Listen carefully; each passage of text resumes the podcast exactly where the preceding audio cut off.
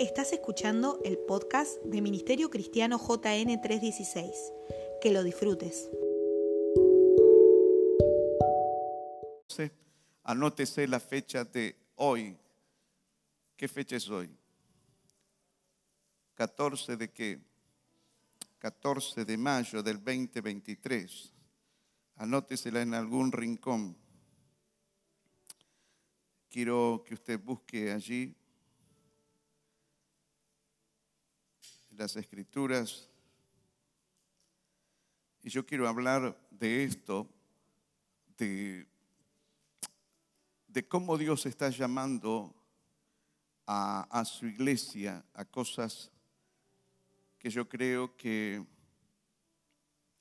se ha entrado en un tiempo tan específico que creo que Dios está movilizando personas o está llamando a, personas para la obra del ministerio y moverse en este tiempo en aquellas o con las herramientas que Él les llega a otorgar para la obra del ministerio, para que usted y yo podamos llegar a ser efectivos en la obra del Señor.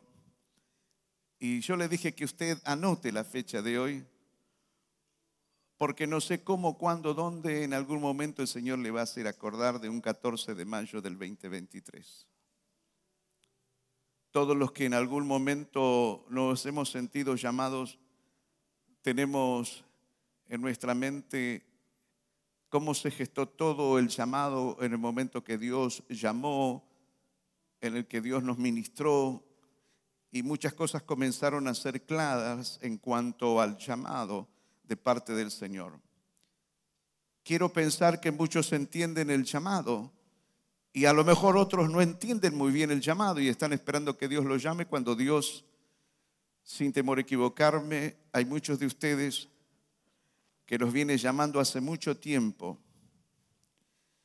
Por eso le dije, es más, esta noche va a ser tal vez irrepetible para, para muchos que no van a tener eh, posibilidades de escape porque la fecha del Señor va a venir.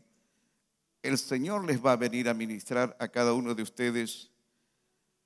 Entonces, wow, para mí esta noche es una noche muy delicada, aunque no voy a hablar de todo el llamado, pero sí quiero darle un, un bosquejo bastante importante para que ustedes tengan en cuenta de que muchos de ustedes o la mayoría de ustedes ya no tienen escapatoria porque Dios viene invirtiendo tiempo en ustedes por días, por meses y por años.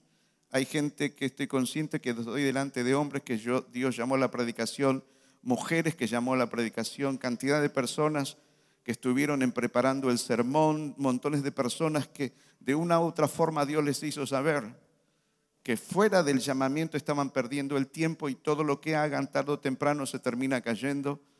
¿Por qué? Porque hay llamados que son ineludibles en cuanto al Señor. Hay cosas que no se pueden pasar, pasar por alto. Entonces, eh, eh, eh, le digo más, no sabía hasta ayer que iba a predicar. No, no tenía la menor idea que, que iba a predicar.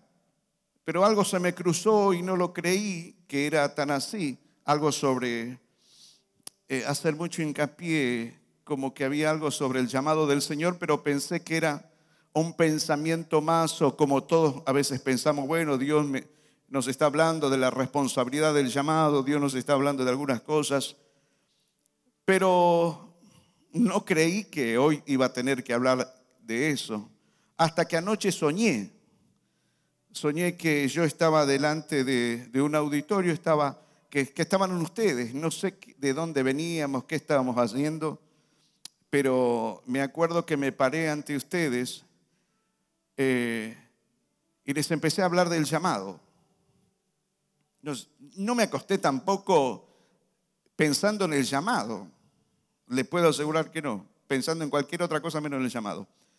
Entonces hoy me desperté con eso y como que hubo algo de parte del Señor que, que decía, oye, los estoy llamando. Entonces yo creo que eh, traer una palabra así es, delicada.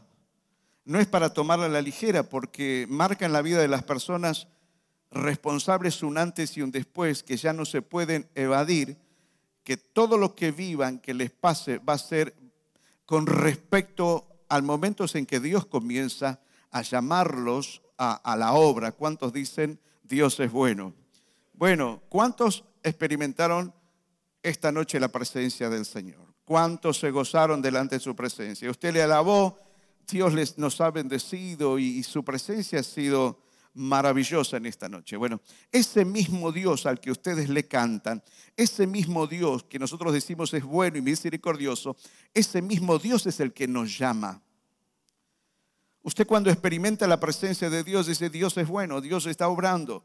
Qué bien que me hace sentir el Señor, cuánta bendición trae a mi vida. Bueno, ese mismo Dios que usted lo llena de adulaciones, ese mismo Dios es el que nos llama.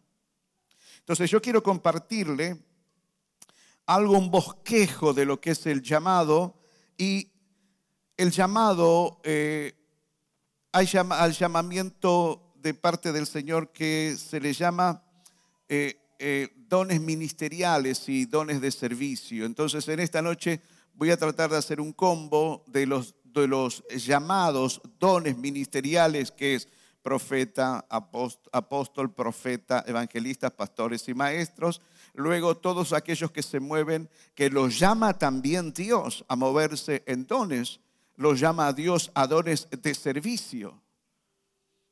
Pero sin ninguna duda, Dios en este tiempo está llamando a cada uno de ustedes y dígale, ya no puedes hacerte la desentendida o el desentendido. ¿Dónde habla las escrituras? Habla las escrituras Efesios capítulo 4, eh, eh, Primera de Corintios 12 y Romanos 12. Allí va a encontrar casi toda la variedad de los dones a los cuales eh, el Señor habla. En Efesios 4:11 va a hablar de los dones, del llamamiento al ministerio, de los dones llamados dones ministeriales, si se quiere. Dice, el mismo constituyó a unos apóstoles, a otros profetas, a otros evangelistas, a otros eh, pastores y maestros. Escuche esta expresión del Espíritu Santo del Señor. ¿Cuántos creen que las escrituras son inspiradas por la persona del Espíritu Santo de Dios?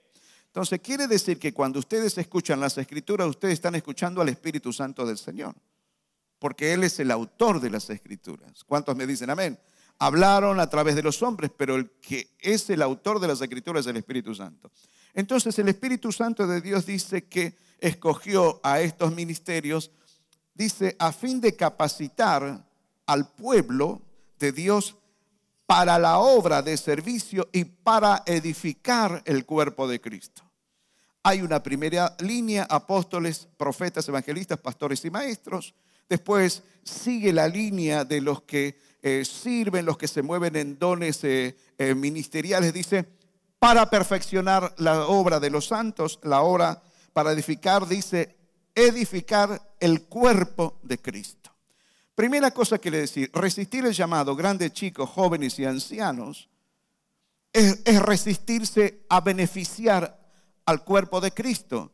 Y les voy a decir algo, Dios no lo toma esto como algo inocente. Cuando decides no servir, cuando decides no acudir al llamado del Señor, bueno, Dios no dice, bueno, no pasa, bueno, está bien, pobrecita o pobre.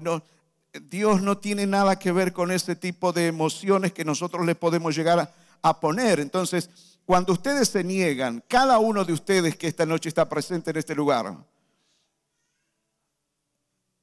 se niegan a obedecer el llamado, está resistiendo al Espíritu Santo del Señor. No hay otro, otra, otra cosa que no se llame resistencia y rebeldía al llamado a la persona del Espíritu Santo de Dios a través de todas las escrituras, los cientos de textos cuando Dios habla de cómo se revelaba al, pueblo, cuando Él lo llamaba de una u otra manera, de todas las formas, a través de montones de hombres, a través de mujeres. No tiene otra palabra eh, las escrituras que no sea resistencia, a rebeldía, darle la espalda al Señor ante ese llamado supremo. ¿Por qué? Porque les recuerdo, mis amigos, a todos ustedes que ustedes y yo hemos sido lavados y comprados por la sangre de Jesucristo. Éramos esclavos, vendidos al pecado, mas Dios en su amor y su misericordia nos lavó, nos compró y ahora nosotros somos servidores, esclavos si se quiere de Jesucristo. Y yo creo que el amo tiene todo el derecho sobre la persona que él compró a mandarla a hacer lo que él quiera hacer, porque para esto Dios te compró. Entonces eso de que no se metan en mi vida, eso en el momento en que usted ingresa a las filas del Evangelio, Dios ya se metió en su vida. Dios me llamó a ser libre, sí, pero libre del pecado, pero no de él. ¿Me escucha lo que estoy diciendo? Podrías querer librarte, pero no se puede. Nunca usted va a correr más rápido que la persona del Espíritu Santo de Dios. Entonces, dice las Escrituras, ahora bien, hay diversidad de dones, pero eh, es un mismo espíritu. Hay diversidad, dice, diversidad de manera de servir, pero un mismo Señor. Hay diversidad de funciones, pero es un mismo Dios el que hace todas las cosas en todos. A cada uno les da una manifestación especial del Espíritu Santo. ¿Para qué? Para el bien de los demás. Entiéndanse. Ustedes y yo no tenemos escapatorias. Vuelvo a decirle, Él nos compró para algo. Y el amo tiene derecho de hacer con nosotros lo que Él quiera hacernos. Seríamos malos esclavos o malos siervos del Señor que habiendo sido comprado con Él y Él nos mande a hacer algo y nosotros digamos no, los que trabajan en casa de familia, negocios o lo que sea, o los que tienen emprendimiento, que usted tenga empleados o empleadas, que usted los tome bajo sueldo y usted le diga, quiero que me hagas esto, y él le dice, no, no lo quiero hacer. ¿Por qué? Y usted me dice, porque yo soy tu patrón, yo soy tu patrona. Y no lo quiero hacer, es más, me tiene que llenarme de beneficio. Y si yo quiero, trabajo, y si no quiero, no trabajo. Eso, eso es irracional, ¿me entiende lo que estoy diciendo? Y ustedes que se ponen muchos bajo el yugo de patrones, yo, quiero pensar que cuando sus jefes les dicen que hagan ciertas cosas, ustedes le obedecen y van, lo hacen. Porque usted lo cree superior. Señores, cuánto más Cristo. Hay algo que los que ingresan a la fila del Evangelio creen que es entrar al gran supermercado de la salvación donde entro al supermercado y tomo todo lo que yo quiera, todo lo que me haga feliz. Y no importa lo que dice el patrón, no importa lo que dice el amo o el señor, el que me compró, no importa. Error, eso se llama resistencia, eso se llama rebeldía a la persona del Espíritu Santo del Señor. ¿Alguien me está escuchando? Dígame amén. Le leí Efesios 4, 11 y 12, lo que les estaba leyendo es Primera de Corintios 12, 4 para, para abajo, me olvidé de decirle. Entonces, el versículo número 2, 9 eh, de 1 Corintios 12 dice, a otros fe por medio del mismo espíritu, a otros por ese mismo espíritu dice, dones para sanar, no hay solamente un don. Hay dones de sanidades. Ah, ¿Cuántos de ustedes eh, desearían esta noche que se derrame el Espíritu Santo del Señor sobre nuestras vidas para que nos ayude a entender que esto es serio en tu vida? Y veces es serio porque se trata de usted, se trata de, sus hijos, se trata de, su entorno, se trata de, muchos, de muchas cosas, porque Dios nos ha de pedir cuenta, no solamente a los pastores, sino a cada uno de ustedes. Yo no sé si ustedes pensaron, pero en algún momento Paola o Mirta o Tomás o todos los que están aquí van a estar delante de la presencia del Señor y va a ser cuando Él repartió dones. ¿Qué hiciste? ¿Qué hiciste con los cinco que te di? ¿Qué hiciste con los dos? ¿Qué hiciste con el uno que te di? ¿Los multiplicaste o lo escondiste? dice, tratándose del cuerpo, el verso número 14 dice, ahora bien el cuerpo no consta de un solo miembro, sino de muchos. Entonces, versículo número 15, si el pie dijera, ¿cómo no soy mano, no soy del cuerpo? No por eso dejaría de ser parte del cuerpo. Si la oreja dijera, ¿cómo no soy ojo, no soy del cuerpo? No por eso dejaría de ser parte del cuerpo. Si todo el cuerpo fuera ojo, ¿qué sería del oído? Si todo el cuerpo fuera oído? ¿Qué sería del olfato? En realidad, dice el apóstol Pablo, concluyamos de, esta manera. A ver, Dios colocó a cada miembro del cuerpo como a él mejor le pareció. Diga, como a él mejor le pareció.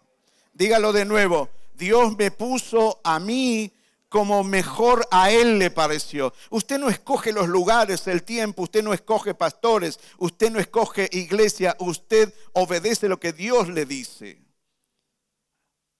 Y vuelvo a decirle, usted no escoge pastores, usted no escoge iglesias, usted no escoge nada, usted simplemente obedece a Dios, porque el libro de Zacarías dice, les voy a dar pastores conforme a mi corazón porque Él sabe dónde te va a poner, dónde te va a plantar, dónde te va a hacer que desde allí frutifique y te edifiques. Si usted no está en el lugar de su llamado, usted nunca va a dar fruto, porque esa tierra a usted no le pertenece ni le fue dada. Usted no fue plantado allí. ¿Me está entendiendo lo que le estoy diciendo? Entonces dice, como bien él le pareció. Entonces, Romanos 12:5 dice, también nosotros siendo muchos formamos un solo cuerpo en Cristo y cada miembro está unido a todos los demás, diga, a todos los demás. Dígale al de al lado, no sé qué te parece, pero te guste o no, estamos unidos. Te guste o no te guste, estamos unidos. O sea, le voy a decir algo. Cuando Dios nos ve a nosotros, nosotros decimos, bueno, bendice a tu iglesia, derrama, y vemos como la iglesia diseminada, todos somos parte de la iglesia, parte del cuerpo. ¿Qué verdad hay en esto? Sí, está bien. Pero ¿cómo es lo que Dios en verdad nos ve? Como el nuevo hombre creado según Cristo. Dios a la iglesia habla que la ve la familia. Dios habla de, la familia, la, ve, habla de la familia eh, cuerpo también. Habla de la, de, la, de la, iglesia como un ejército. Pero la gran revelación de, de Dios en cuanto a esto es el nuevo hombre creado según Cristo. Esta es la mayor revelación de, de, la iglesia, que todos somos el nuevo hombre creado según Cristo. Entonces, cuando Dios le habla, le habla al nuevo hombre, le habla a tu nuevo hombre, a tu nueva mujer. No le habla, no le habla a la traviesa, al travieso, a la rebelde, al rebelde que fue en otros tiempos, sino está hablándole a hombres y mujeres que los ha lavado con la preciosa sangre de Jesucristo. Es decir, Dios no está atado a tus emociones. No dice, pobre abuela, pobre abuela, y tené misericordia por los hijos, por los nietos y por la esposa que media berrinchona o al esposo. Dios no, no, no, no opera en esas dimensiones. Dios está creyendo de que lo que Él ha puesto en ti supera todas las cosas, todo poder, todo llamado, toda protección. No hay cosa que Dios no les pueda enseñar a todos ustedes. ¿Cuántos dicen amén? Romanos 12:6, tenemos dones diferentes. Según la gracia, diga, según la gracia. O sea, dígale al de al lado, no reniegues de tu, de tu don, es una pérdida de tiempo. ¿Sabe por qué? Porque en tu llamamiento está toda la gracia y el favor de Dios. En tu llamamiento está toda la gracia y el favor de Dios. En tu llamamiento está toda la gracia y el favor de Dios. En tu llamamiento está toda la gracia y el favor de Dios. Está tu provisión, está tu protección, está tu liberación, está tu sanidad, están tus milagros, están puertas abiertas, está el poder de Dios para soportar cuando pases por las aguas, para cuando pases por el fuego, pero mientras te muevas en tu don Fuera de ahí Dios no tiene compromiso con ninguno de nosotros, ni conmigo, ni con ninguno de ustedes. Tienes que moverte en tu don porque eso te garantiza la provisión de Dios. Entonces, tenemos dones diferentes según la gracia que nos ha dado. Si el don de alguien es de profecía, que lo use conforme a su proporción en proporción, perdón, con su fe. Cada don viene con una medida de fe. Vuelvo a decirle, cada don viene con una medida de fe. Esa fe está habilitada para que te muevas en tu don.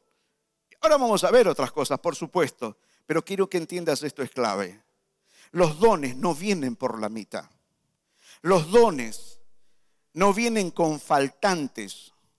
Los dones vienen con provisiones para ustedes, para sembrar legado en sus hijas, en sus hijos. Los dones vienen, la gracia, el favor de Dios vienen con todos los recursos que ustedes y yo llegamos a necesitar en todas las áreas. Ahora, si usted y yo nos ponemos en chiquilín, ay, ¿por qué Dios no me contestó esta oración? ¿Por qué Dios no me dio esto que yo tanto quería? Entonces estoy enojado, estoy enojado. Y yo, bueno, el día que Dios me llame, ya te llamó. Y en pleno entrenamiento te saliste del gimnasio. En plena operación te levantaste de la cama en el quirófano. Porque la Biblia dice que todo nos ayuda para bien y si Dios nos llamó a algo, Dios no hace chistes con ese tipo de cosas. Mientras yo me mueva en la gracia y en el favor de Dios, voy a tener todo lo necesario para pasar por las aguas, para pasar por el fuego, todos los recursos espirituales, todos los recursos financieros, toda la provisión, toda la ayuda, toda la revelación de Dios. Cuando me muevo en otra área que Dios no me llamó, los recursos se deshabilitan por sí mismos porque los recursos están conectados con tu llamado. ¿Estás entendiendo?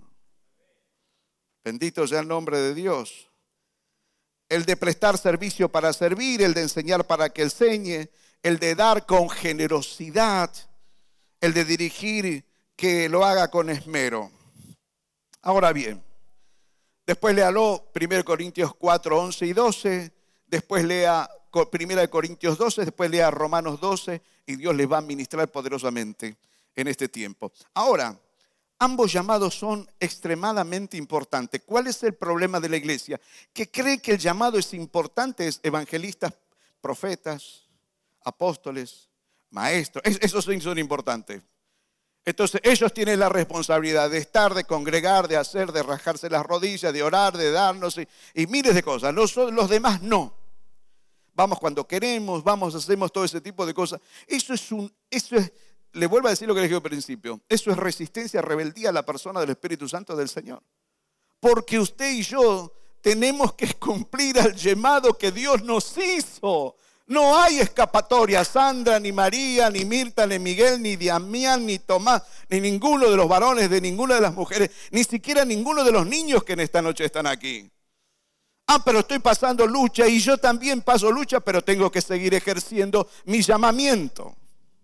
A veces ustedes hasta rengueando van a sus trabajos hacen esfuerzo desnudado cuando están enfermos. No, tengo que ir porque pierdo el premio. Tengo que ir o abrir porque eh, los clientes y la gente. Pero cuando tienes que servir al, al, Señor y obedecer al llamado, ahí pareciera que ya no, no es de tanta responsabilidad el llamado del Señor. Entonces, todos los llamados de Dios son importantes. Dígale a su compañero, a su compañero, todos los llamados son importantes. El tuyo, dígale, el tuyo, dígale, es hora que lo piense seriamente.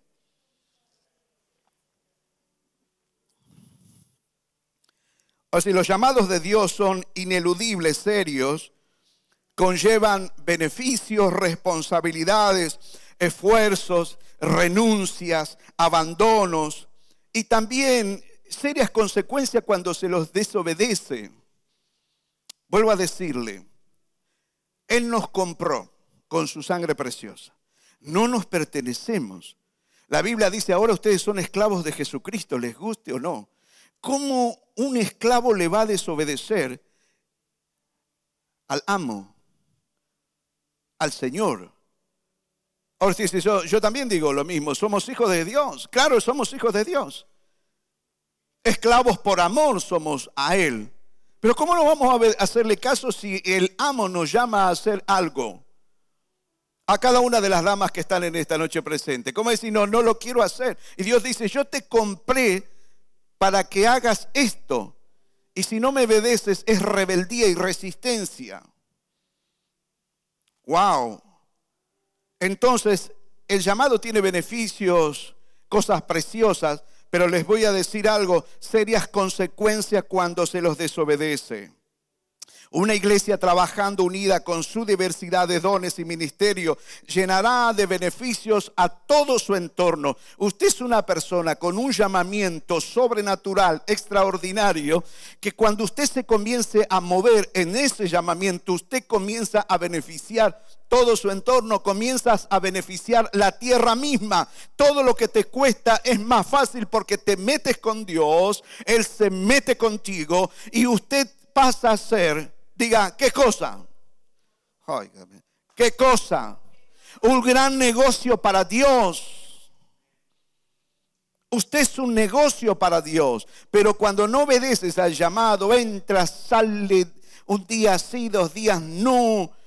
Esto es, esto es rebeldía, es resistencia al llamado precisamente de Dios. Aunque me digas Dios no me llamó pastor y en una de esas sí. Aunque me digas Dios no me llamó apóstol y en una de esas sí aunque me digas, Dios no me llamó a sanar, en una de esas Dios te mandó a llamar. Todos ustedes tienen dones que el Espíritu de Dios ha depositado en sus vidas. ¿Sabe cuándo se activan los dones? Cuando usted comienza a obedecer a Dios. Dios comienza a ministrarte y comienza a decirte lo que Él ha puesto en ti. Entonces una iglesia trabajando unida con su diversidad de dones y ministerio llenará de beneficios a todo su entorno, pero también a veces el perjuicio que o las consecuencias que a veces nosotros sufrimos por rebeldía, por desobedecer a Dios, al llamado de Dios, quiero decirle que muchas veces afecta a todo el entorno. Hombres, abran los ojos primeramente a los hombres, les digo esto. Deje de echarle la culpa a su esposa por el amor de Cristo Jesús. Sea hombre. Y obedezca al Señor si no quiere perjudicar a su esposa, a sus hijos, a sus nietos, a su entorno. Sea usted. ¿Alguien me está escuchando? Dígame amén. Entonces, a veces cuando, las damas también no son la excepción, las damas también tienen mucho que ver en los hombres de Dios. Señora, un consejo, libere a su esposo para que sirva al Señor. Digo, usted tiene que, qué tanto trabajo, que la empresa, que el negocio, que las horas, vaya y sírvame al Señor, porque si usted no lo hace, vamos a tener problemas. Y yo quiero ser una esposa de bendición y tener hijos de bendición. Y el día que vos te mueras, queremos llevarle honra y gloria del Señor, porque dejaste un legado. Usted cree que es una, mire, está bien que le dejes la casita, el autito a tu esposa, aleluya. Ella, usted lo va a llorar a usted un año, dos años, después se casa con otro, lo sabía, ¿no? Y el otro va a venir, te va a manejar la empresa, te va a manejar el auto, te va a manejar. No, porque ella no, sí, sí, después de muerto se olvidarán de ti.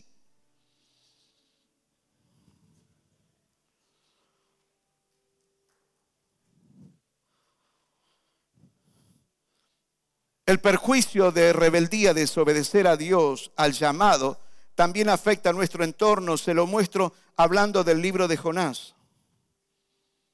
¿Sabe por qué le digo estas cosas, señora? Porque usted ni usted se conoce. ¿Sabe cuántas mujeres santitas que con Virta vimos a lo largo de nuestro ministerio, 35 años? La chica, el chico que tenía un llamado, una llamada, ella, no, porque mi esposo, porque mis hijos. Se murió el tipo, se murió la tipa. Mire, no han cansado de darle la última palada de tierra y al año ya andaba la liberal, la mujer liberal, el tipo liberal. Pues ni ustedes a veces se conocen. O usted nunca escuchó esto. No sé lo que me está pasando. Estoy sintiendo otra vez mariposas en la panza. ¿En la panza está sintiendo mariposa? No sé si es en la panza. Déjeme decirle algo. Les voy a decir algo. Cada uno de ustedes, me alegro que se rían, pero cada uno de ustedes está corriendo riesgos, señores, cuando no obedecen al llamado del Señor.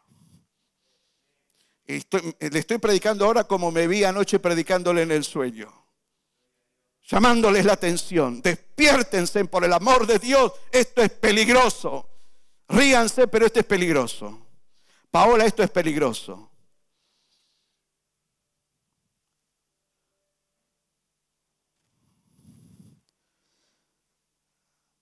Jonás trajo problemas por no obedecer al llamado. Casi mata a toda una tripulación por querer escapar de lo que Dios le había llamado. Usted disfrácelo como usted quiera, tiene toda la libertad, pero que eso es una realidad que puso en juego la vida de muchos, le puedo asegurar. Usted puede decir, bueno, Dios, ¿por qué no te la agarraste solo con Jonás? Sí, el tema era con, Jonás, pero Jonás en su rebeldía, el barco se iban a hundir y se iban a morir todos, no solamente Jonás. Entonces, pones en riesgo a tu familia, a tu gente, cuando no obedeces al llamado del Espíritu Santo del Señor. En este tiempo, Dios está llamando como con profundos trompetazos a la iglesia de Jesucristo. Y no importa si tienes cinco años o tienes 80 o 90 años. Obedece al llamado ahora que estás viva, vivo, aunque tengas 80 y pico. Muérete sirviendo. Muérete amando al Señor. Muérete pensando que el día de mañana, cuando estés delante de la presencia de Dios, usted le diga, lo hice. Alguien me está escuchando, diga amén, amén. Estuve escuchando eh, el testimonio de personas que le habían desobedecido a Dios, que lo cuenta un ministro del Señor que viajó por casi todo el mundo y tiene, no sé si tendría en su momento 50 o 60 años de ministerio, que él hablaba de que él se cansó de ver a gente que desobedeció eh, el llamado de Dios. Hombres que desobedecieron el, el llamado de Dios y él cuenta que se dedicaron a sus trabajos y él cuenta de casos muy puntuales y la cantidad es grande, pero dice, yo sabía de, este hombre que Dios lo había llamado, pero él se dedicó a su trabajo y Dios lo soltó hasta que un día Dios se cansó de él y él se muere haciendo el trabajo. Otra persona que sabía que Dios le había hecho un llamado poderoso para servir y él se vivió revelando, revelando, revelando, revelando hasta que él queda en silla de ruedas. Cuando él queda en silla de ruedas, se encuentra con este hombre de Dios y este hombre con, llorando desconsoladamente le dice, lo nombra a este hombre de Dios y le dice, yo sé que desobedecí a Dios y por eso estoy así. Y ahora, aunque sea en silla de ruedas, me, me, gustaría obedecer, pero Dios le habla a través de este hombre de Dios, le dice, ahora ya es tarde toda iba a morir en silla de ruedas. Señor, esto no es un juego. Matías, no es un juego. Tomás, no es un juego. Todos los que están arriba, no es un juego. El llamado no es un juego. No obedeces cuando se te da la gana. No obedeces cuando quieres. Es cuando se te, Él te comienza a hablar y te está diciendo, hey, ¿Hace cuánto? A los matrimonios les digo, es matrimonio que yo les digo, el matrimonio de ustedes, a, a varios matrimonios. Hay gente que le digo, Dios y yo estamos esperando algo más de ti. ¿Y para cuándo? Dígale al de al lado, Dios está esperando algo más de ti. A la cuenta de tres, diga su nombre, lo que están abajo y lo que están arriba. Uno, dos y tres. Vuelvo a decirle de nuevo. Uno, dos y tres. Dios está esperando algo más de ti. A todos los que están aquí. A María, Agustina, Sergio, a Marta. A cada uno de ustedes, Dios está esperando algo más de ti. Anoche es esta fecha anótese este, este, este 14 de mayo. Hágase la distraída, hágase el distraído, más que chicle, juegue con el celular, juegue con el perito. Pero ¿sabe lo que es que un día Dios lo tengas que enfrentar y que Él te diga, ¿y el llamado que te hice?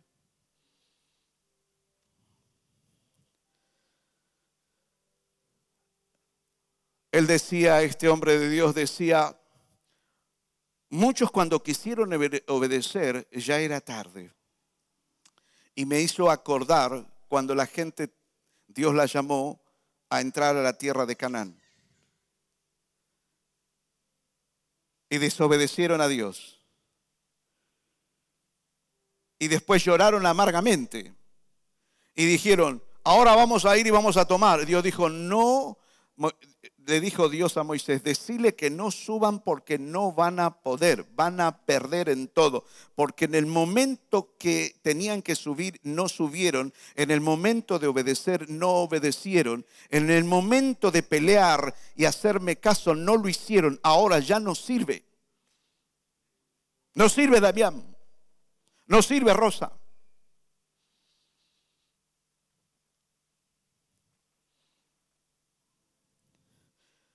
Alguien dijo, Dios te llama con amor y Dios en otros casos hasta puede llegar a usar el dolor para llamarte.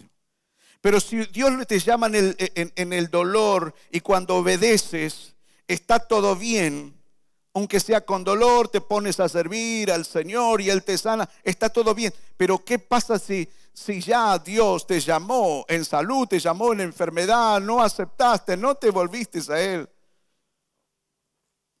Te quedas así. Lo peor que puede pasar es que Dios les diga a ustedes, no ores por alguien porque yo ya terminé con ella o ya terminé con él. ¿Me entiende lo que estoy diciendo? ¿Usted cree que Dios no es capaz de decir, no ores por él? Porque él ya me resistió, ella ya me resistió, nunca me obedeció. Le envié eh, profetas, le envié prédicas, le envié diez mil cosas, siempre me dijo que no. Entonces, ¿qué es lo que hace? Lo que dice las, las escrituras, que Dios les endurece el corazón mucho más. Le resistieron tanto que se los endurece mucho más para que no puedan ver con claridad. Ya no hay escapatoria por más que diga, o como Saúl que eh, lloraba y ya no, no había posibilidad. Saúl, ya terminé contigo. Por más que llores, por más que hagan, ya no hay salida a esto. ¿Alguien me está oyendo? Dígame amén. Por eso digo que a uno no, a algunos no sé por qué ni siquiera en el dolor responden.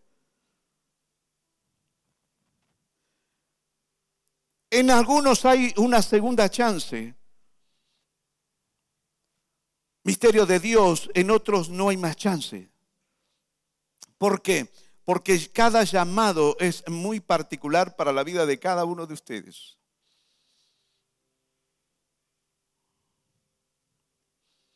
Estoy seguro que posiblemente mm, luego de esta noche o te enojes con Dios o te enojes conmigo, porque te digo estas cosas, porque te confronto, porque sabes que es así.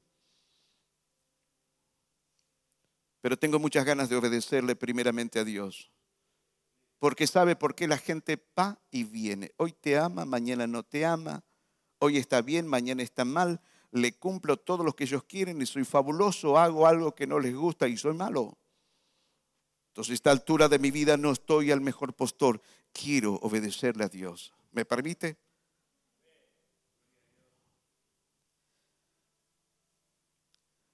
Recuerden el pasaje cuando Jesús invita a seguir a mucha gente. Alguien le dijo, te seguiré a donde quieras. Y él le dijo, las zorras tienen madrigueras y las aves tienen nido. Y le respondió Jesús, pero el Hijo del Hombre no tiene dónde recostar su cabeza. ¿Qué me garantizas? Nada. Ven y sígueme y lo que necesitas te lo voy a proveer. Pero no quieras hacerme firmar un contrato antes de que me comiences a servir. ¿Qué me garantiza Dios si, si te sigo, te sirvo? ¿Desde cuándo el esclavo, el que ya ha sido comprado, le va a pedir al amo que le diga de entrada todas las cosas? ¿Cuántos quieren ver días nuevos? Buenos? ¿Cuántos quieren que su vida, su casa, su familia, sus negocios prosperen a niveles que jamás llegaste a pensar? ¿Te gustaría? ¿Lo deseas? obedezca el llamado. Obedezca el llamado que Dios les viene haciendo ya hace demasiado tiempo. Otro le dijo, sígueme. Señor le contestó, primero, déjame que entierra a mi padre. ¿Qué significaba este? No es que era el velorio, era que tenía que esperar hasta que el padre se muera. Y si yo te estoy llamando ahora y tengo que esperar hasta que su padre se muera, lo que dijo Jesucristo, deja que los muertos entierren a los muertos. Ven, sígueme porque el asunto está que arde en la tierra. Y hoy les puedo asegurar más que nunca. Otro afirmó, te seguiré Señor, pero primero deja despedirme a mi familia. Entonces él le dice, nadie que mira atrás después de poner la mano en el arado es apto para el reino de Dios. El reino de Dios, amados, no es para gente emocional. Y la gente que no es emocional, aunque tiene emociones, son personas que no están atadas a cosas de la tierra, tienen la cabeza allí en el cielo. ¿Entiende lo que estoy diciendo? Las vidas les sonríen a todo el mundo, tienen su casa bien, los hijos, está todo bárbaro, hasta que de un segundo, un segundo para otro, se produce una enfermedad, una crisis, una muerte, algo pasa en la casa y ahí reaccionan. Y ahí comienzan a pensar de otra manera y dice, ¿cómo no me di cuenta? ¿Cómo no obedecí a Dios? ¿Por qué no lo hice? ¿Por qué no acepté el llamado del Señor? También no solamente hay enojo en Jesús, sino que también hay enojos en el corazón eh, del Padre cuando prepara una gran cena, una gran fiesta. Y, manda a llamar a todos los invitados a la fiesta. Acabo de comprar un terreno y tengo que ir a verlo, negocios. Trabajos, negocios. No puedo dejar de atender mis negocios para, para acudir a tu llamado, Dios. Entiéndeme. Mis negocios son más importantes que tu reino. Acabo de comprar cinco yuntas de bueyes y voy a probarlo. Te ruego que me eh, disculpes. Me compré unas cosas y tengo que recibirlas. Tengo que pensar en lo mío, en mi casa, en mi familia, en mi presente, en mi futuro. Tengo que pensar en todas las cosas.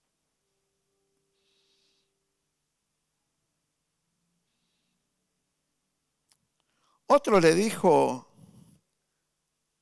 acabo de casarme, todo lo que sea social, fiesta, familia, mi tía, mi primo me invitó a una comida y, y la casualidad es que siempre, eh, presta atención, hay mucha gente que se enferma o tiene que llevar al esposo al esposo los miércoles y los domingos al médico. Lunes y martes no se enferman, no tienen que hacer nada. Jueves y viernes y aún los sábados tampoco, sí los miércoles y domingos.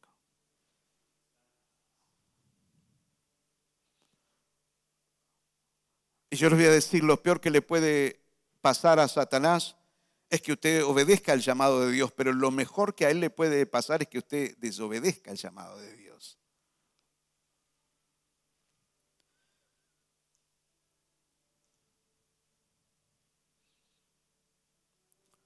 Todos los invitados presentaron excusas. ¿A qué deducción llegamos, preciosa iglesia? Que creyeron que cumplir su sueño era lo más importante Primero cumplir los sueños y después voy a servir. Primero voy a cumplir los sueños, primero voy a formar lo mío y después voy a servir.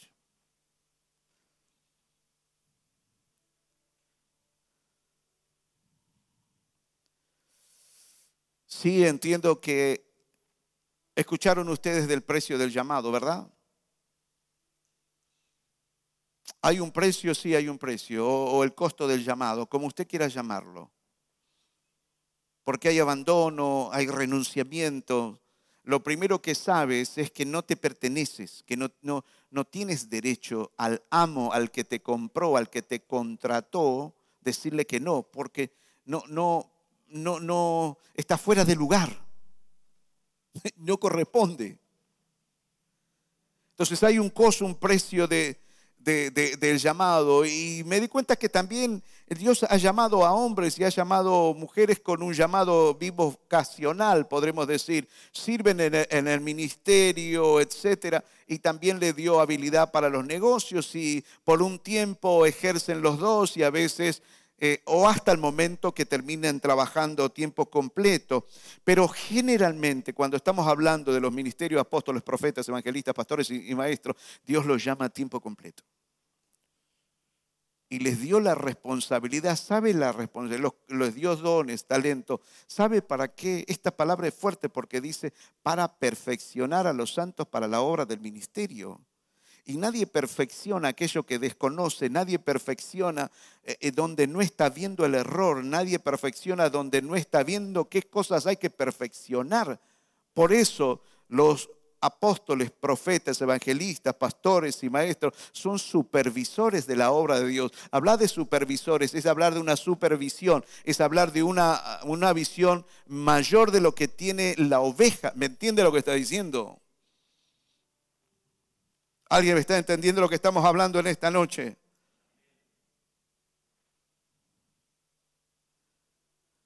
Esto tratándose de un, de un, llamado al ministerio de evangelistas, ya le dije, a cada uno les da la gracia, la voluntad de Dios, con, les da dones, les da recursos para la tarea específica a los cuales llamó. Entonces, acá hay que tener en cuenta que es tan importante el hombre que Dios le dio la gracia y el favor de tener iglesias de miles, pero es tan importante de, pastores que a veces los menospreciamos, que están en el campo pastoreando a cinco, diez personas y le están siendo fieles, porque ni ellos saben de esos diez a quién Dios va a levantar para lanzar en el mundo. ¿Me entiende lo que estoy diciendo?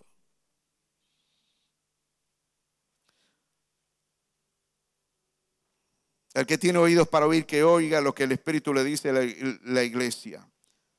Volviendo al precio, al costo del llamado, ¿qué me va a costar? Me dirá usted. ¿Y sabe qué le va a costar? Te va a costar todo. ¿Qué te va a costar? Dígale al de lado, te va a costar todo.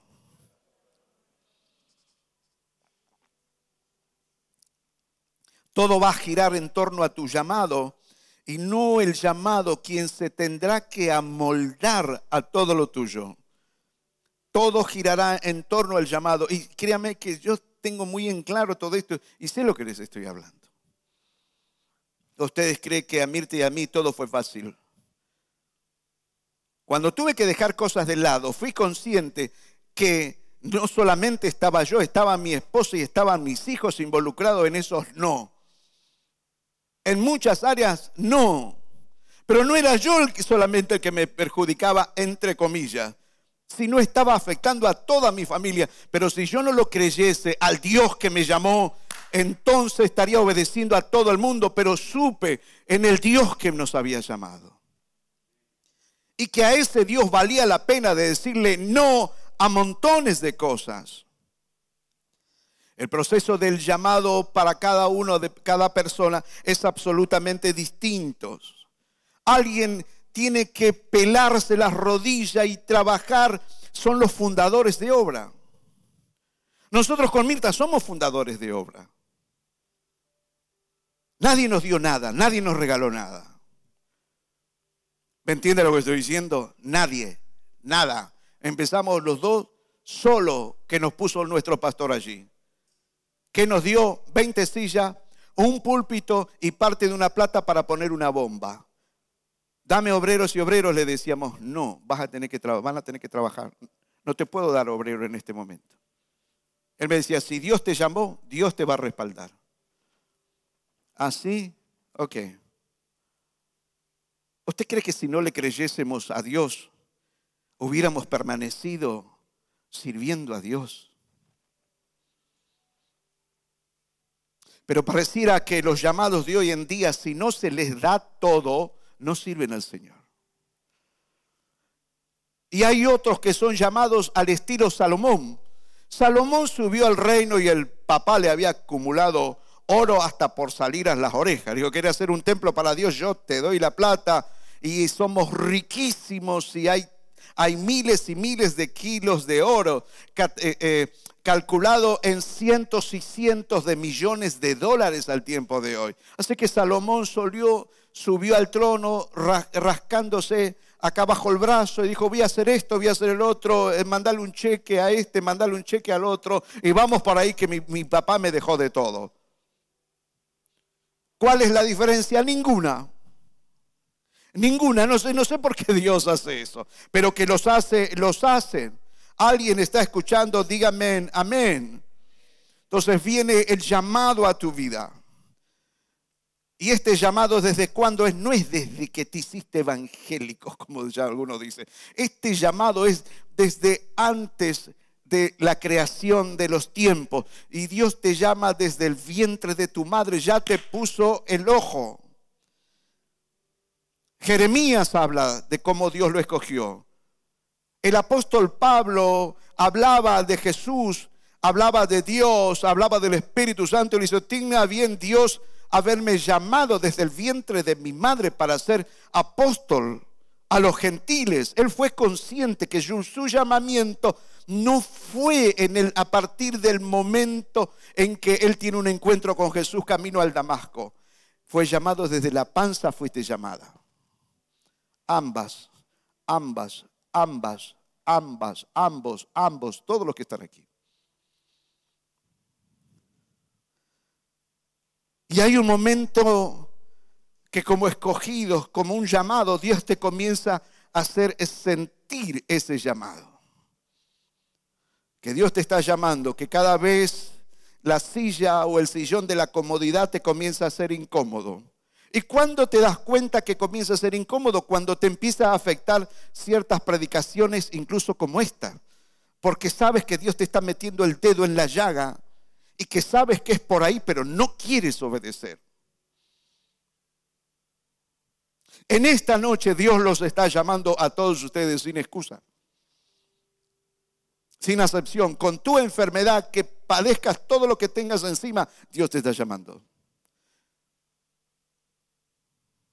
¿Y a cuántos Dios ha sanado cuando comenzaron a servirle? ¿A cuántos Dios le ha provisto aún de finanzas? Les acomodó todo cuando obedecieron al llamado del Señor. Libro de Ageo. Les acomodó absolutamente todas las cosas cuando obedecieron a ese llamado del Señor. Algunos responden inmediatamente al llamado, otros los postergan, se dan como desentendido. Y bueno, el pastor, y que ese sueño que soñó anoche, viste cómo no, no, nos dio, dice, ¿no? Yo no estoy para aquí para dar. Yo estoy para hablar, créame, como el Señor me mostró anoche en el sueño, que tenías que hablarle del llamado. Y me daba cuenta que tenía libros abajo el brazo y no sé, yo venía de ministrar no sé de dónde y tenía libros y cosas debajo del brazo y estaba con un traje marrón, camisa blanca, mire usted cómo me acuerdo. Y que entré al auditorio y estaban montones de gente y yo le decía, obedezcan al llamado del Señor. Dios los está llamando a cada uno de ustedes. Y me acuerdo que le decía, eh, eh, eh, Mirta, quiero respirar un poquito porque a la tarde tengo que seguir hablando del llamado. pero había algo que no me dejaba estar tranquilo, ¿me entiende lo que estoy diciendo? En el sueño me veía así, con desesperación, porque veía que, la gente no, no hacía los entendidos.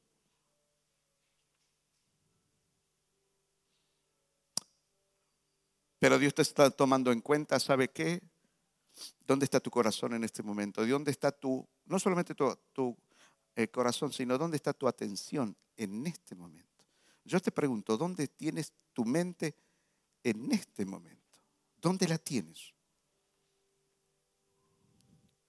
Entonces, otros postergan el llamado, se dan desentendidos, no es para mí, bueno, y cuando van a su casa o salen de aquí empiezan a hablar de cualquier cosa. No, acordate que mañana tenemos que hacer esto. Eh, sacudámonos la cabeza, que olvidémonos lo que se nos dijo mañana. Acordate que tenemos que aquí la casa, la familia, el hijo, la hija, el trabajo. Acuérdate, tengo que sacarme esto de la cabeza rápido. No te lo podrás sacar encima. porque te dije que te anotes el 14 de mayo. Y Espíritu Santo, en el nombre de Jesús, acuda a ti para que tú les recuerdes. 14 de mayo del año 2023. Están también los apurados cuando Dios los llama. Me das diez minutitos quiero. Están los apurados que dicen, Dios me está llamando, entonces mañana tengo que eh, eh, abrir mm, y tengo que salir a trabajar porque Dios, Dios me está llamando.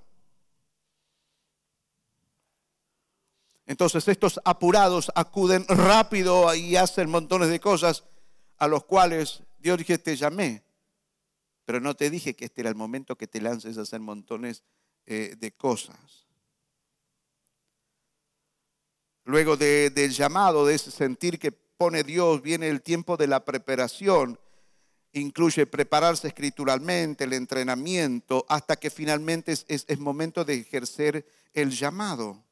Gálatas 1.15 es donde el, el apóstol Pablo dice, fui apartado desde el vientre de mi madre y me llamó por su gracia cuando él tuvo a bien a revelarme a su Hijo para que yo le predique a los gentiles. No subí rápido a Jerusalén. Estuve tres años apartado, e, examinando las escrituras. Después de tres años subí a Jerusalén.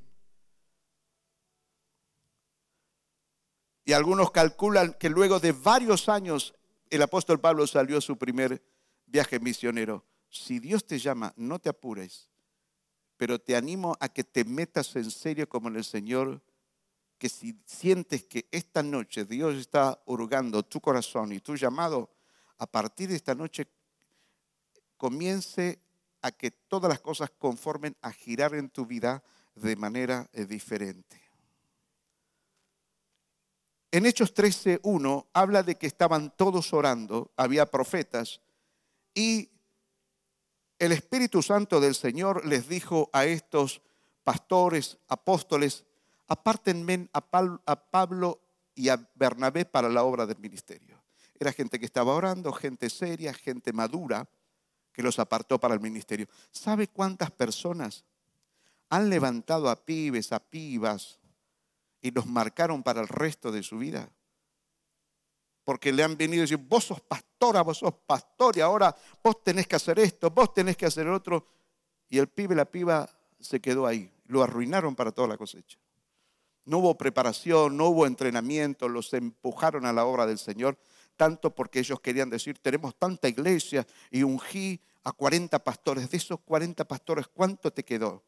Mire, hermano, yo conocí personas que me han dicho, abrí iglesia aquí, abrí iglesia allá, abrí iglesia en otro lado. ¿Dónde están? Ninguna permaneció. Y le hablo de muchas iglesias. ¿Cuál es el problema? Yo lo vi, yo lo escuché. Ministerios grandes lo que ruegan es que ellos dicen de que del 100% de personas que ellos ganan, solamente les queda un 20% de personas fieles. ¿dónde están los otros 80%? Son iglesias que se viven reciclando, reciclando y nadie se da cuenta quién va, quién viene, porque son multitudes. Hay iglesias muy grandes que son serias, amén. Paul John Guichot tiene iglesias allí. En la India hay iglesias serias, en otros lugares hay iglesias serias. Pero en el reciclado la gente va, viene, va, viene y nadie se da cuenta. Si nosotros, ellos dicen, si nosotros pudiéramos conservar el 80%, pero se dan cuenta que hay un error en su mensaje, que es el mensaje del raspigane. ¿Me entiende lo que le estoy diciendo? Un apóstol González hace 15 años, 10, eh, 15 eh, años más o menos, en Chile, yo lo escuché ese hombre, ese congreso escuché a los mejores que pude haber escuchado en su momento cuando por cinco años íbamos con Mirta y yo iba para evaluar a ver qué era lo que yo estaba predicando, si estaba hablando cualquier verdura. Entonces quería ver si qué estaba predicando otras gentes en el mundo. Y por la gracia y el favor Dios me mostró que era lo que yo estaba haciendo. Y gracias a Dios estaba alineado con lo que Dios venía hablando en el mundo. Y, este, este hombre de Dios hablaba de que él dice, cuando hablaba de grandes y, megas iglesias, y que, que, no había fundamento en montones de cosas, él, dijo algo que me quedó para, para siempre hasta el día de hoy. Al circo va mucha gente y hasta paga por entrar.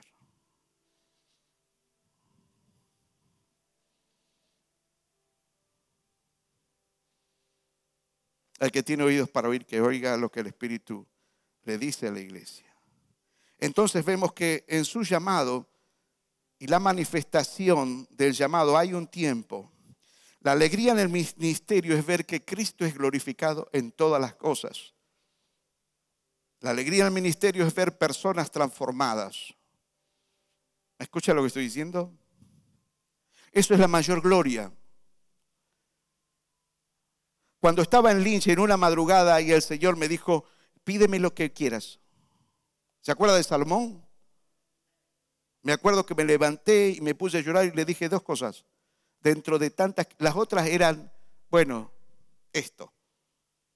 Pero dos cosas le, le pedí. Todo lo que lleve gloria a tu nombre. Número dos, no quiero nada que no te lleve gloria a tu nombre. Nunca Dios nos ha dejado faltar nada. Siempre Dios nos ha bendecido en todas las áreas.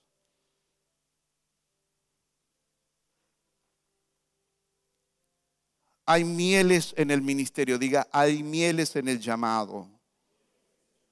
Dígale al lado, pero también hay hieles en el llamado. Hay dulzuras y amarguras. Hay dulzuras y amarguras. Por eso esto no es para emocionales. Esto no es para gente que está interesada en sus casos, en sus negocios y bueno, voy a, por que Dios me bendiga. No está. Le voy a decir algo, esto no, no es una iglesia para eso. Si usted cree que es una iglesia, no es, bueno, entonces váyase donde a usted le prediquen lo que a usted le gusta, lo que usted anda buscando.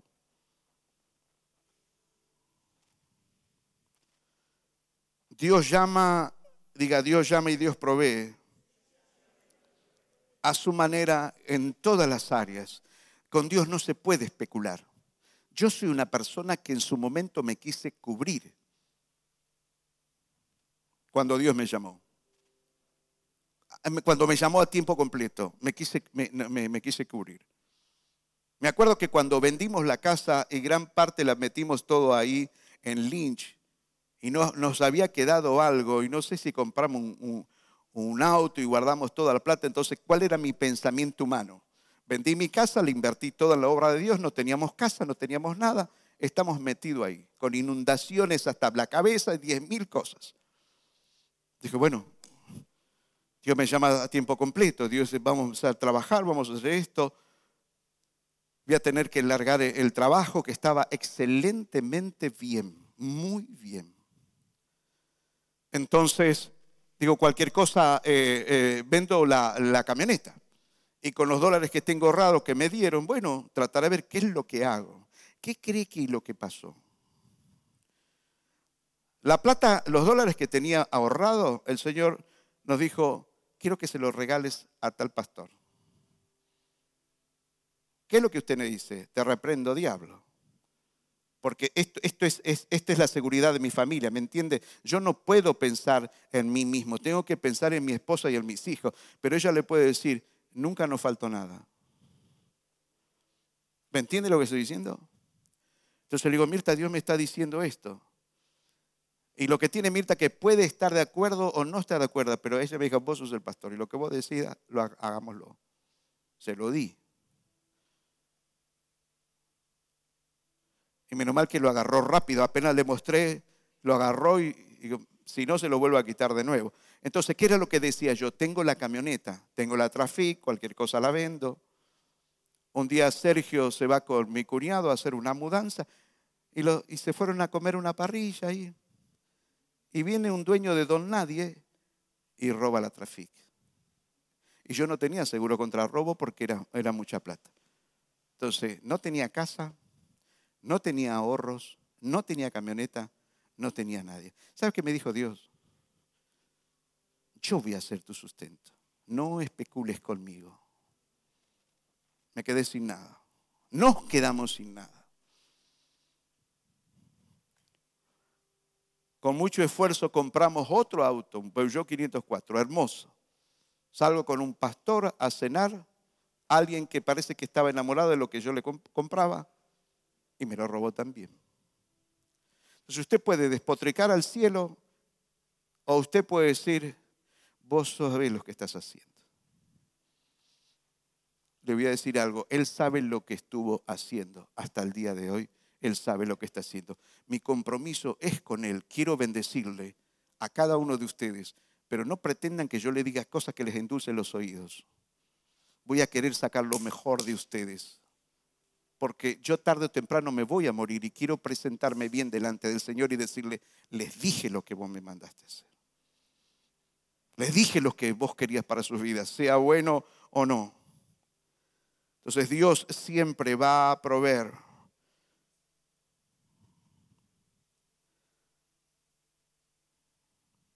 ¿Cuántos creen que Dios les va a sustentar, les va a bendecir? Entonces, me voy a adelantar un poquito. Les, les, digo en esta noche lo que hace mucho tiempo les vengo diciendo. En este mundo que tiene una agenda para la humanidad, la iglesia es la respuesta cuando la iglesia se mueve en los dones y los llamados que Dios le ha hecho. La iglesia se transforma en una iglesia invencible, no se la puede parar, no se la puede destruir, no se la puede ignorar porque la iglesia está dirigida por la persona del Espíritu Santo y si encuentra hombres y mujeres que obedecen el llamado y que se levanten los gobiernos que tengan que levantarse, etcétera, ¿cómo para usted a hombres y mujeres que en el trabajo, en los supermercados sanan enfermos? ¿Cómo usted para un hombre o una mujer en el mercado, en el trabajo, en los colegios, donde sea, en los negocios, que mire el corazón a las personas y diga, usted le está pasando esto, por esto, por esto, don de ciencia, don de revelación. ¿Me entiende? Que ustedes se paren delante de mujeres y hombres, le digan a usted, tal persona le está haciendo un mal y falla y revise en su casa porque alguien le enterró algo en su casa y está atando a su familia. No se la puede parar una iglesia así. Ustedes son llamados a eso, pero ¿qué les pasa que no responden? Salgan de, de las sillas de las comodidades. E insisto, estés sana, estés enfermo. No importa, por eso digo, ¿quién te dice que empiezas a obedecer a Dios, al llamado que Él está haciendo? Que busques primeramente el reino de Dios y su justicia y en su amor y su misericordia Él te diga, ahora que estás obedeciendo, ahora yugo,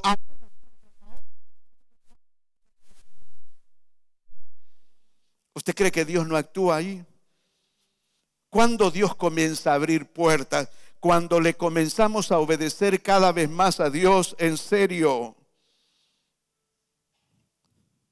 Dios los está llamando a ustedes y Dios está queriendo manifestar sus dones a todos ustedes, sin excepción. ¿Está bien?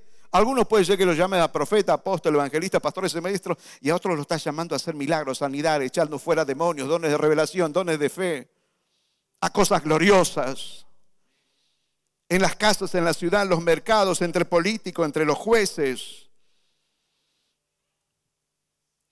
Óigame, el título del sermón, óyeme, Dios te está llamando, ¿por qué te niegas a obedecerle? ¿Por qué te niegas a congregar? ¿Por qué te niegas a preparar una reflexión de 20 minutos un miércoles? Ah, no puedo. Le digo a Flor, y la gente de los devocionales no puede, no está, no me los manda. Le digo, no le pidas devocional más a nadie, me las voy a arreglar como hasta ahora. Todos tienen problemas para mandar un devocional, un devocional. Podrías predicar este miércoles, no, y el otro, y no, porque tampoco. Eh, avíseme con mucho más tiempo. ¿Por qué te niegas a congregar? ¿Por qué te niegas a predicar la palabra de Dios? ¿Por qué te niegas a hacer un pequeño devocional?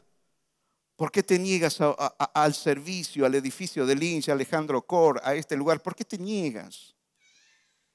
Y si te niegas después, no te quejes. No te quejes después. Porque sabes que no, no estás obedeciendo al llamado del Señor.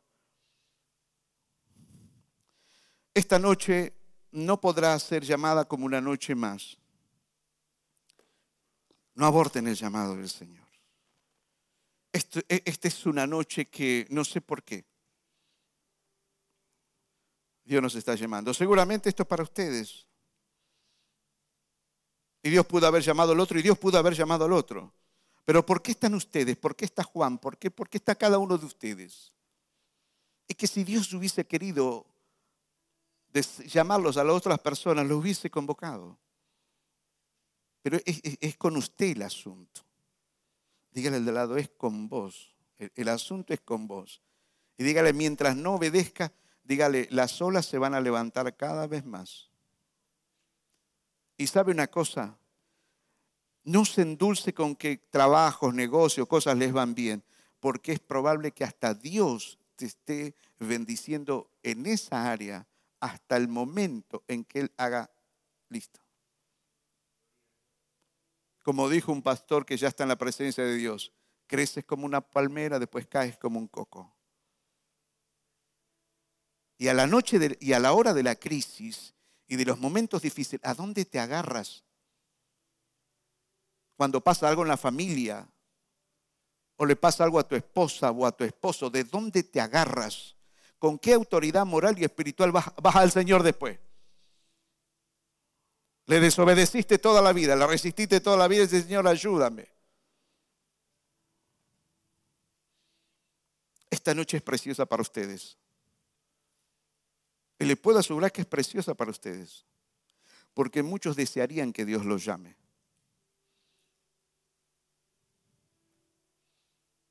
He visto muchas, muchas cosas a lo largo de, hemos visto a lo largo de nuestras vidas.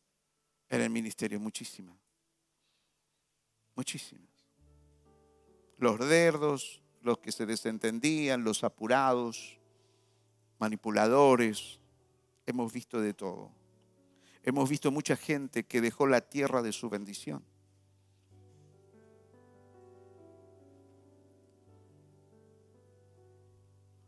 No aborte esta noche. Porque mire, no sé, tengo que decirle este, no sé si es tu, es tu mejor noche esta noche, tu mejor noche o tu peor noche. Porque esta noche se comienzan a mover ciertas cosas en cada uno de nosotros. ¿Vas a responder al llamado? Sabrás tú. Le vas a decir como el apóstol Padre, Pablo, ¿qué quieres que yo haga, Señor? Y el que antes mandaba y desordenado, ahora le dice el Señor Jesús, anda a tal lugar porque ahora se te dirá lo que vas a hacer. Antes decías vos, organizabas vos, te movías. Ahora se te dirá lo que debes hacer. El que tiene oídos para oír, que oiga lo que el Espíritu le dice a la iglesia. Pongámonos de pie.